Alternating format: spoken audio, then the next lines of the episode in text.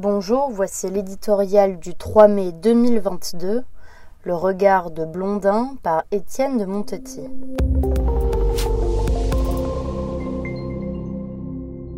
Dans la fameuse bande des hussards, Antoine Blondin n'avait pas l'insolence tranchante d'un Nimier, les dons polymorphes d'un Laurent, la mélancolie des voyages qui tenaient un Déon, et pourtant, tandis que l'on commémore le centenaire de sa naissance, on s'avise que quelques romans et une poignée de chroniques sportives lui assurent une jolie postérité. Bien sûr, qui ne connaît Un singe en hiver, auquel le film de Verneuil et Audiard a donné un retentissement considérable.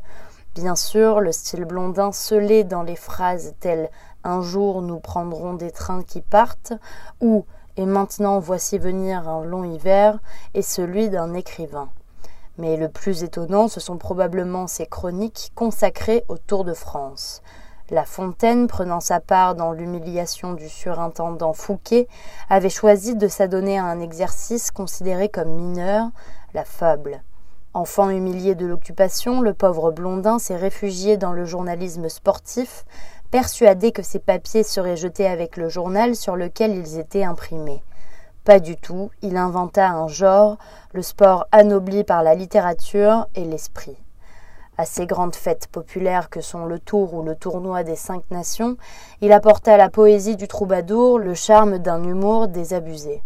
Plus précisément, il chanta les frères Boniface, Anquetil ou Merx, avec les mots et parfois les vers de Corneille, Hugo, Rostand. Sa plume établissait naturellement un pont entre les exploits de Jason, Ulysse, Roland et ceux des forçats de la route avec une pincée d'Alphonse Allais. Un jour, hélas, la légende du saint buveur eut raison de ce talent et de cette poésie, elle allait le consacrer, elle l'écrasa et avec lui son œuvre. Aujourd'hui pourtant, on rouvre ses livres couleur vermillon, on relise des pages sur Muguet, sur Quentin Albert, qui descendait le Yangtze-Kiang sur son lit bateau. On savoure les coques à l'âne, les images et les heureux rapprochements. On remarque l'infinie tendresse du regard posé par Blondin sur ses personnages et sur le monde.